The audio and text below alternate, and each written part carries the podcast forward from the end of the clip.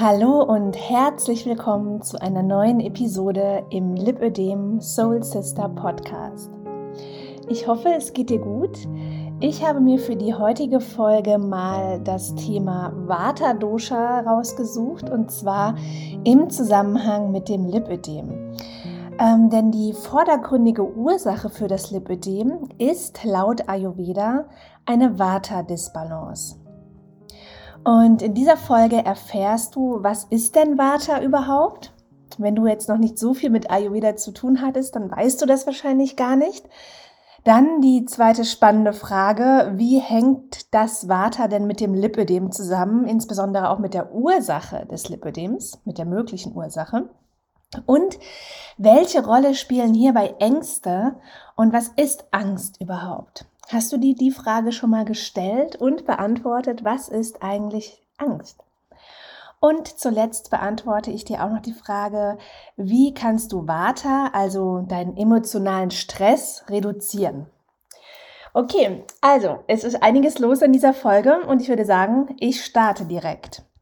Als ich diese Folge inhaltlich ausgearbeitet habe, hatte ich das Gefühl, ich sollte Ayurveda grundsätzlich nochmal erklären und ähm, weil mir das dann aber für eine Folge alles viel zu lang vorkam, habe ich es etwas aufgeteilt. Und zwar in der vorherigen Folge habe ich nochmal Ayurveda allgemein erklärt. Also falls du jetzt hier quer einsteigst, in der Folge davor, ich nenne jetzt keine Zahl, weil ich grundsätzlich die falsche Zahl nenne, wenn ich die Nummer einer Podcast-Folge hier nenne. Ähm, einfach die davor. Da lernst du dann auch nochmal die wichtigsten Ayurveda Basics kennen. So zum Beispiel auch die Basics rund um die Doshas. Ja, denn in der jetzigen Folge habe ich schon, wie gesagt, das Vata-Dosha herausgepickt, um es mal unter die Lupe zu nehmen, in Zusammenhang mit dem Lipödem natürlich. Nochmal kurz zusammengefasst aus der letzten Folge. Ähm, die Doshas, das sind die Bioenergien, aus denen du bestehst. Und davon gibt es drei Stück, Vata, Pitta und Kapha. Und du hast in der Regel ein oder zwei vorherrschende Doshas vielleicht sogar auch mal drei. Das ist eher selten. Zufällig bei mir ist es der Fall. Und wenn äh, dein persönliches Verhältnis von deinen Doshas in Balance ist, dann bist du gesund und ausgeglichen. Und wenn eine Disbalance besteht, dann bist du wahrscheinlich krank, du bist, du fühlst dich erschöpft oder unausgeglichen. Du hast vielleicht unerklärliche Schmerzen, chronische Erkrankungen oder psychische Probleme. Wir sind jetzt unter anderem, ich weiß nicht, was du noch alles hast, unter anderem im Bereich der chronischen Erkrankung gelandet. Und ähm, das Vata, das ist sozusagen das Bewegungsprinzip. Es ähm, besteht aus zwei Elementen, und zwar den Elementen Luft und Äther. Äther heißt Raum. Und ähm, es betrifft so das Nervensystem, den ganzen Bewegungsapparat und die Immunität. Es zählt auch dazu. Und ähm, das Dosha steht auch für Inspiration, für Begeisterung, für Wechselhaftigkeit und Kreativität. Und das Vata, das steuert deine Klarheit, deine Wachheit und die Bewegung. Also auch wenn du dich sehr träge fühlst, ist es auch ein Zeichen dafür, dass ähm, mit deinem Vata-Dosha etwas nicht stimmt. Das ist dann eher zu niedrig, aber auch dein Vata-Dosha ist dann zu niedrig und dein Kapha ist dann zu hoch. Dann fühlt man sich sehr, sehr träge. Ja, und es gibt auch so ein paar klassische Symptome einer Waterstörung. Und dafür schlage ich mal hier mein Waterbuch aus, ist auf. Es gibt nämlich ein Buch nur rund ums Water. Und ähm, ich lese dir mal so ein paar klassische Symptome vor. Vielleicht findest du dich wo wieder. Und zwar, das sind Blähungen oder auch Verstopfung, trockener Stuhl, so Schluckauf, Rülpsen, ähm, Probleme allgemein so im Bewegungsapparat, dass es irgendwie alles so ein bisschen schwerfällig ist. Oder auch Menstruationsbeschwerden, PMS, ähm, Husten, Niesen, Asthma gehört auch alles zum, zum Vata-Bereich dazu. Hormonelle Über- sowie auch Unterfunktionen ähm, oder gestörte Magen-Darm, Peristaltik, Herzrhythmusstörungen, ausbleibende oder unregelmäßige Periode oder auch wenn du zu so Gliederzittern neigst oder zu schnellem Atmen, Lymphstau kennen wir, gehört dazu oder auch mangelnde Blutzirkulation, kalte Füße oder Hände, auch Schlafstörungen, Albträume, Panikattacken, alles Wartezeichen, Stress, Gereiztheit, innere Konflikte, ähm, psychosomatische Störungen, Nervosität, ähm, so innere Zerrissenheit, auch Magersucht oder Komplexe, mangelnde Lebensfreude, Depression, dann auch so ein Wechsel an Euphorie, Kummer, seelische Schmerzen äh, und auch das Thema Sucht im Essverhalten oder wo auch sonst man süchtig sein kann. Auch das ist dann ein Symptom von einem Vata, das komplett aus der Balance geraten ist. Und ein dauerhaft erhöhtes Vata, das setzt sich gerne in der Psyche fest. Und da hole ich jetzt direkt mal das Lipödem mit dazu. Hier passt nämlich die Frage ganz gut, was war zuerst? Das Huhn oder das Ei? In unserem Fall, was war zuerst? Das psychische Problem oder das Lipödem? Denn pauschal würde ich sagen, dass die meisten es so beantworten würden. Ja, natürlich war das Lipödem zuerst. Und das hat mir mal richtig auf die Psyche geschlagen. Denn die Psyche ist mit Sicherheit bei den meisten Betroffenen in Mitleidenschaft gezogen, bei den einen mehr, bei den anderen weniger. Aber da kannst du noch so ein lebensfroher, positiver Mensch sein. Ich kann das von mir selbst nämlich bestätigen. Ähm, die Botschaft, das Fett geht nicht mehr weg, du steckst da in einem Körper, der gefühlt auch nicht so wirklich zu dir gehört, ähm, das sitzt halt erstmal diese Botschaft, ja. Und ähm, jetzt zu der Frage, wie sieht das der Ayurveda? Also wie entsteht das Lipödem? Und zwar, ich habe mich darüber mit dem Ayurveda-Arzt Dr. Schrott unterhalten. Ich habe dazu natürlich auch eine Podcast-Folge aufgenommen, schon vor zwei Jahren. Ich verlinke die auch hier in den Show Notes und fasse aber seine Ansicht hier nochmal zusammen, bevor ich dann auch nochmal meinen eigenen Senf dazu gebe. also, nach ayurvedischer Vorstellung ist es beim Lipödem so, dass das Fettgewebe auch Kanäle hat für den Abtransport von Fett. Und zwar in der Notzeit, wenn auf Fettreserven zurückgegriffen werden muss. Und diese Kanäle, also diese fettausleitenden Kanäle, die sind verstopft. Und zwar durch Ammer. Ammer kennst du jetzt wahrscheinlich eher unter Schlackenstoffe oder Toxine. Das ist das Gleiche. Ne? Und zwar durch diese Verstopfung ist der Abtransport vom Fett nicht mehr möglich oder nur bedingt möglich. Und so wie das zum Beispiel beim Fasten stattfinden würde. Du fastest, dein Körper bekommt keine Nahrung mehr, also greift er auf die Fettreserven zurück und das Fett wird abgebaut. Ähm, das geht beim Fasten zwar auch, sage ich mal, bei Menschen mit Lipödem, aber es geht dann halt an anderen Stellen in der Regel weg und nicht an diesen Lipödem betroffenen Stellen. Und das ist der eine Punkt, auf den ich aber erst in der nächsten Folge weiter eingehen werde, weil hinter diesem beschriebenen Problem steht in erster Linie das Vata-Problem.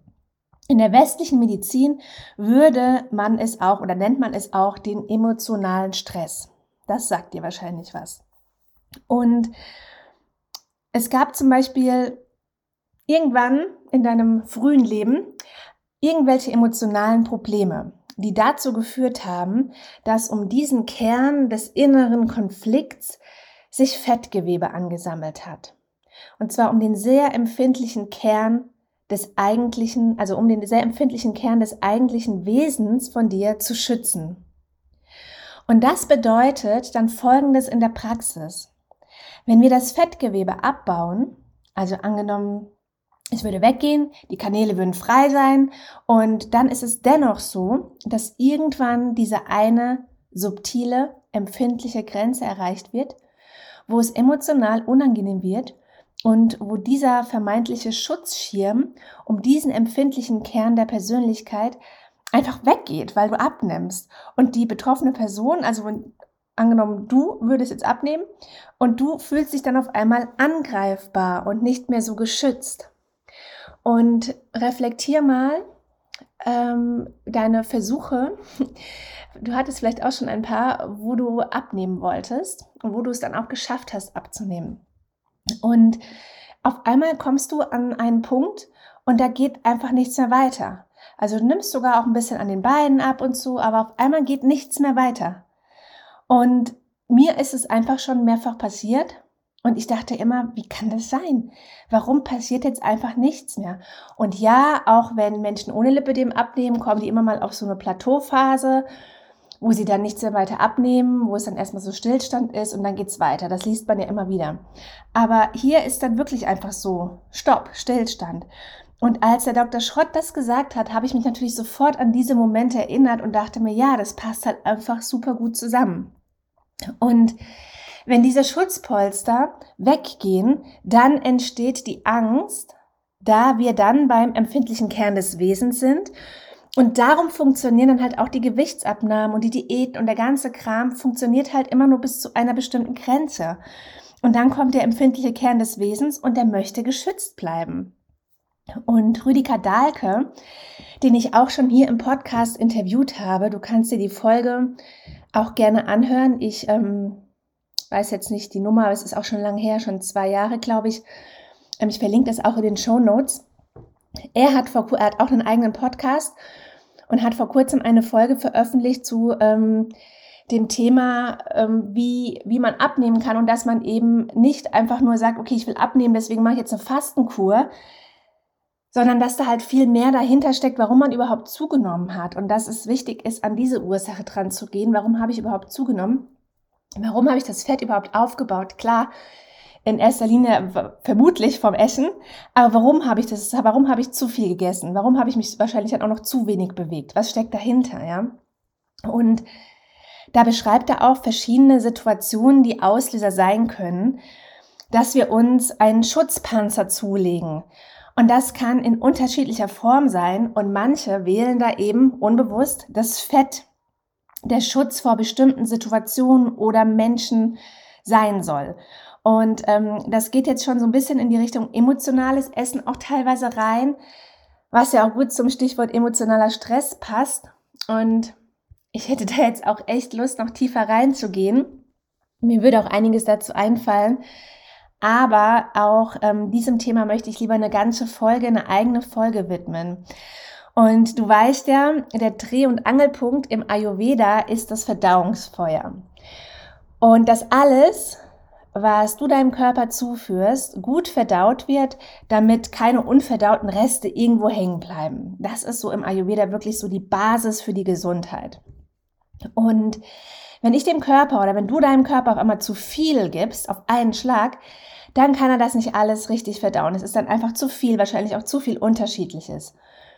Das ist jetzt auf körperlicher Ebene. Aber genau so funktioniert das auch auf mentaler Ebene. Also zu viel kann dann nicht richtig verdaut werden, weil es dann einfach zu viel ist. Und deswegen bemühe ich mich, hier den Fokus zu halten und ähm, dass kein Amma bei dir erzeugt wird auf mentaler Ebene und dass ich jetzt hier nicht in etliche Richtungen ausschwenke. Also zurück zum Vata. Ich habe eben gesagt, der empfindliche Kern deines Wesens möchte geschützt bleiben. Du könntest dir jetzt anschauen, wenn du jetzt gerade damit in Resonanz gehst und sagst, ja, das kann echt sein. Das fühlt sich irgendwie schlüssig an. Dann könntest du dir jetzt anschauen, welche Emotion dahinter steckt, dass du geschützt sein möchtest. Und welche auch immer du findest, hinter ganz vielen Emotionen unten drunter liegt meistens die Angst. Und grundsätzlich hat Angst eine Schutzfunktion für dich. Also es ist nicht grundsätzlich was Negatives, ja. Aber hältst du zu sehr an der Angst fest und das über einen langen Zeitraum, lässt du sie nicht mehr gehen, dann kann sie dich in ganz vielen Lebensbereichen halt extrem einschränken. Und weißt du eigentlich, was die Angst so über sich selbst sagen würde? Ich habe sie leider nicht als Interviewpartnerin für den Podcast gewinnen können. Vielleicht hatte sie Angst, die Angst. Aber dennoch habe ich ein kleines Statement von ihr gefunden. Und zwar im Buch Das ABC der Gefühle, das ich dir gerne vorlesen möchte, denn ich finde, es regt wunderbar zum Nachdenken an. Also starte ich. Ich lese es dir vor. Die Angst aus Sicht der Angst. Ich krieche durch die Ritzen und bleibe in den Kleidern hängen. Ich verflache das Atmen und verenge den Platz eines Menschen in der Welt. Vor mir, der Angst, haben viele Menschen Angst. Dabei bin ich doch so nützlich. Ich passe auf, dass Susanne nicht an die heiße Herdplatte fasst und Peter nicht die Steckdose auseinandernimmt. Ich sorge dafür, dass Frau Müller bei Rot an der Ampel hält und Herr Bauer Versicherungen abschließt. Ich verhindere, dass Menschen bei Sturm ins Meer gehen und bei Blitzschlägen über die Wiese laufen. Wäre ich nicht, gäbe es viel mehr Unglück auf dieser Welt. Vielleicht hängt mein schlechter Ruf damit zusammen, dass immer, wenn man mich spürt, auch das Unglück präsent wird, das ich gerade verhindern will. Die Angst vor dem Autounfall wird begleitet von Bildern eines solchen Unfalls, obwohl ich ihn gerade verhindern möchte. Also muss ich wohl damit leben, dass ich einen schlechten Beigeschmack verursache. Jeder braucht mich, doch niemand liebt mich. Manchmal werde ich geradezu dazu angestiftet, meine Bedrohlichkeit aufzublähen oder mich als fantastisch böse Gestalt zu verkleiden. Erwachsene engagieren mich in dieser Rolle gerne für ihre Kinder, um sie dazu zu erziehen, bestimmte Dinge zu tun oder zu lassen. Kein Wunder, wenn mich dann die Kinder nicht lieben und als Erwachsene meistens nur Verachtung für mich übrig haben. Auch wenn ich nur als Verhinderin gesehen werde, als ein Gefühl, das dafür sorgt, dass Schlimmes nicht eintritt, so kann ich doch auch damit Berge bewegen. Nicht nur die chinesische Mauer, auch all die Deiche in dieser Welt, alle Krankenhäuser, die meisten Rechtsanwälte, die Gefängnisse, die Regenschirme und vieles andere mehr zeugen von der Produktivität, die in der Angst vor Schutzlosigkeit steckt.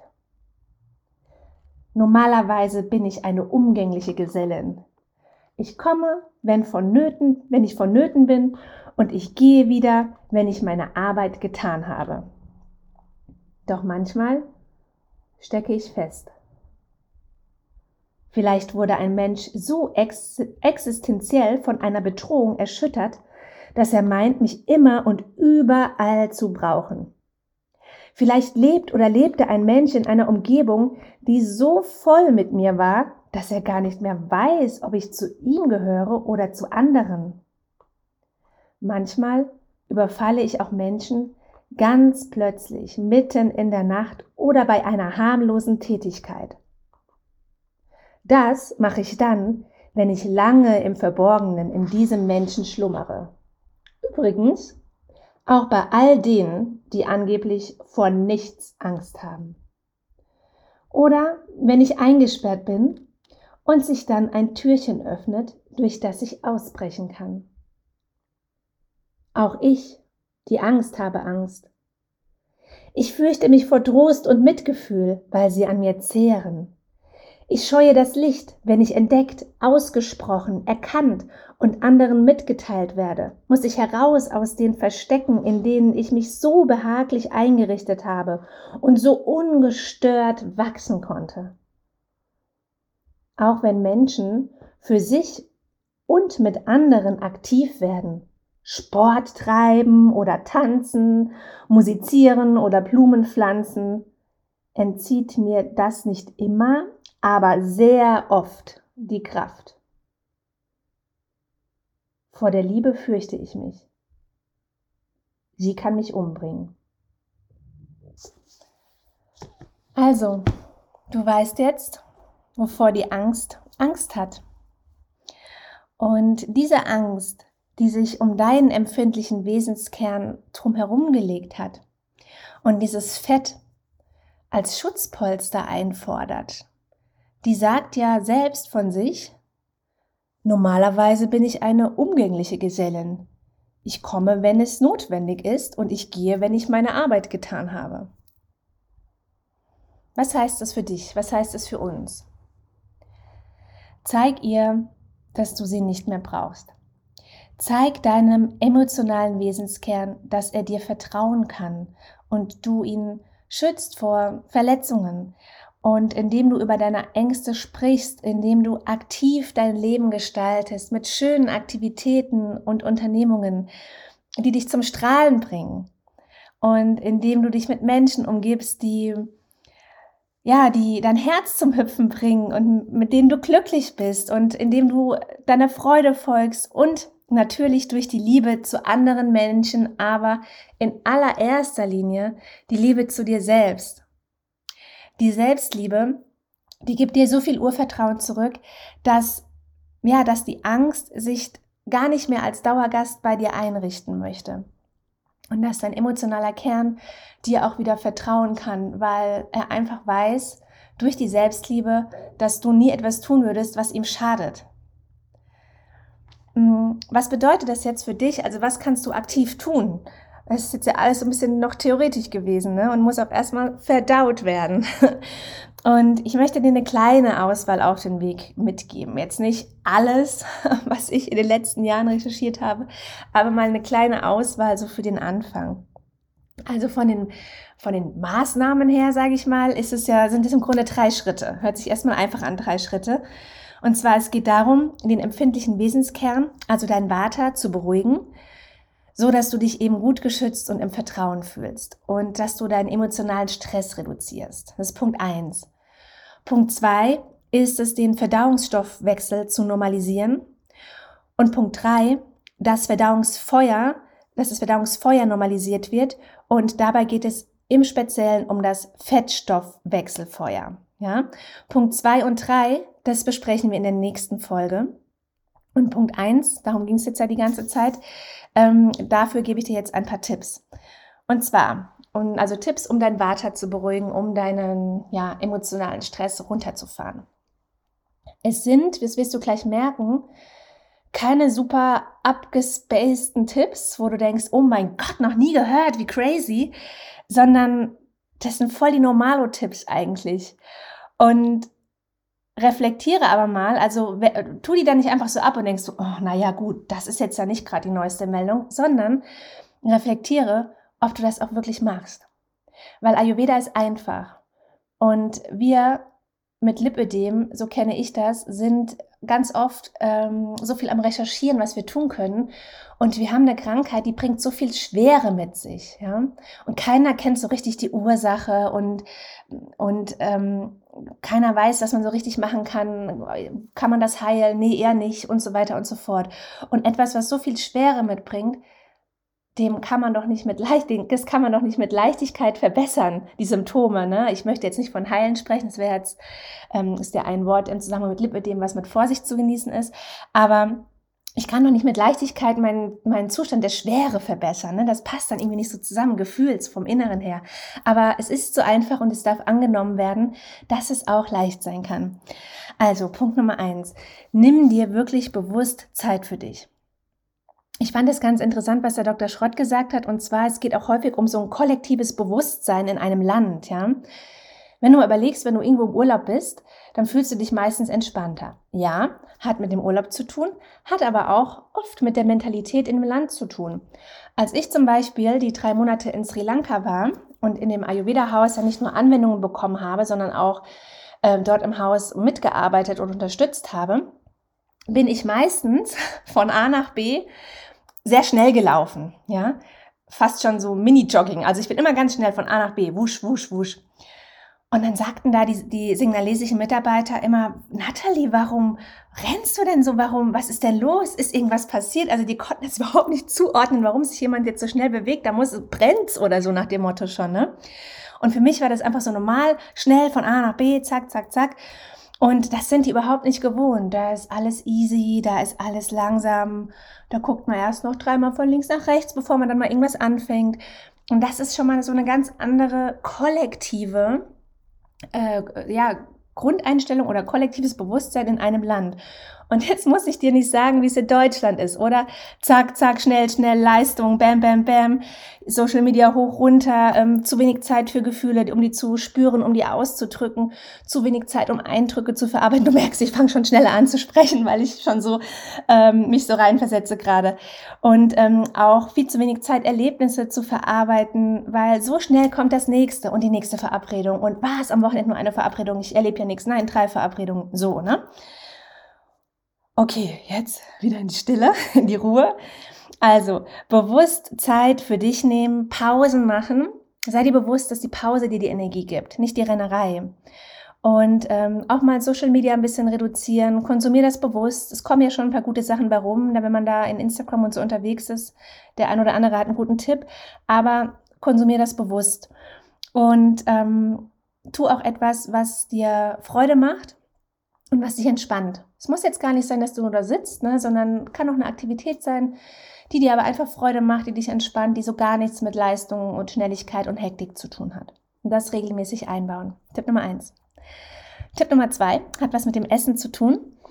Ähm, und zwar auf jeden Fall vor 19 Uhr.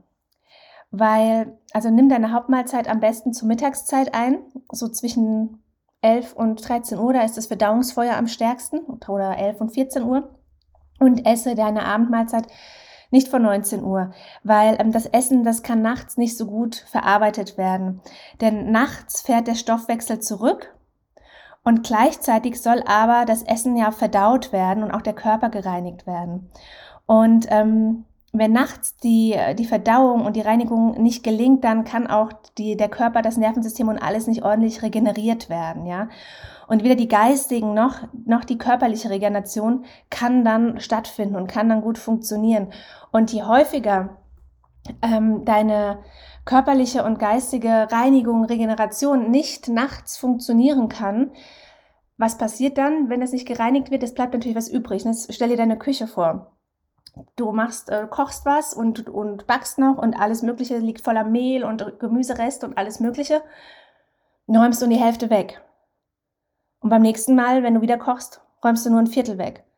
Und beim nächsten Mal räumst du wieder nur die Hälfte weg. Das heißt, es bleibt immer mehr und immer mehr und immer mehr liegen, ja. Und das ist in deinem Körper dann das Ammer. Deine Gemüsereste, die würden nicht nur in der Küche verfaulen, das verfault auch bei dir im Körper und das hängt dann bei dir im Körper rum, ja. Und das macht dann die Krankheiten. Und deswegen ist es so wichtig, den Körper nachts die Zeit zu geben, dass er eben regenerieren und reinigen kann. Und da komme ich zum nächsten Punkt.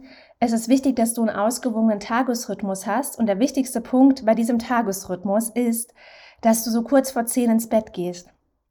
Weil zwischen 10 und 2 Uhr ist eben die Hauptregenerationszeit. Und ähm, nach 10 Uhr werden wir wieder fit. Du kennst das bestimmt, ne? Du bist so müde und denkst, oh, ich könnte jetzt gleich mal ins Bett gehen. Und auf einmal bist du wieder fit nach 10 Uhr. Und ähm, das hängt damit zusammen, dass nach 10 Uhr kommt wieder die Energie, aber nicht, dass du mit der Energie äh, Fernseh guckst, in Social Media rumscrollst oder sonst was machst, sondern diese Energie ist für deine Verdauung da, für deine Körperregeneration. Und wenn du was anderes machst, vielleicht im schlimmsten Fall sogar noch was isst, wenn du was anderes machst, dann kann das nicht stattfinden. Ja, also, du bist dann nicht wieder wach, weil du ein Nachtmensch bist, sondern weil es ganz normal ist, dass äh, der Körper da mehr Energie zur Verfügung stellt, weil er sich da eben in der Zeit reinigen möchte. Ja. Ähm, das sind, oder noch was zur Ernährung. Und zwar ähm, maximal drei Mahlzeiten am Tag. Und wie gesagt, mittags die, äh, die größte, weil da das Verdauungsfeuer am stärksten ist. Dann kann der Körper das am besten verarbeiten. Wenn du dann abends isst, kein tierisches Eiweiß, also jetzt abends kein Fleisch, Wurst, Käse oder Eier, sondern was Vegetarisches, das kann der Körper halt auch leichter verarbeiten. Und das finde ich jetzt selbst nicht so cool. ähm, wenn es dir irgendwie möglich ist, esse, also Dr. Schrott formulierte es etwas anders. Der formulierte es nicht, wenn es dir irgendwie möglich ist. Der, der formulierte es so, auf keinen Fall ähm, zwischendurch essen. Und zwar nicht mal ein Bonbon oder ein Stück Obst oder so. Weil sobald du irgendwas in den Mund nimmst, also auch kein Kaugummi, ja, weil sobald du irgendwas in den Mund nimmst, denkt der Körper, es gibt was zu essen. Ah, super, easy peasy, er muss sich ja nicht weiter an die Fettreserven gehen, es kommt ja Nachschub. Und dann schaltet er den Fettstoffwechsel ab. Ist jetzt in unserem Fall halt echt ein ungünstiges Ding. Ähm, und ich glaube, mit diesem Hintergrundwissen fällt es dann halt auch ein bisschen leichter, an dem Stückchen Obst oder Schokolade oder was auch immer dann darum liegt, vorbeizugehen, ja. Und wenn du ähm, Ayurvedisch kochst oder auch zum Frühstück ähm, zum Beispiel das Porridge, das sind einfach Welten zu einer Scheibe Brot aus meiner Sicht, weil man ist auch viel äh, länger satt und der Körper ist auch wirklich genährt. Ja? Also man hat jetzt nicht nur gegessen, um kurzfristig satt zu werden, sondern der Körper ist auch wirklich über längeren Zeitraum genährt. Ja, aber Thema Ernährung eröffne ich auch nochmal zu einem anderen Zeitpunkt. ja, das sind so die Tipps. Natürlich ist auch Meditation, wenn du dann zur Ruhe kommst, dass du ähm, auch wirklich so mal in die Stille gehst weil, und auch mal meditierst. Das ähm, ist das super Ding, um dein Vata zu reduzieren.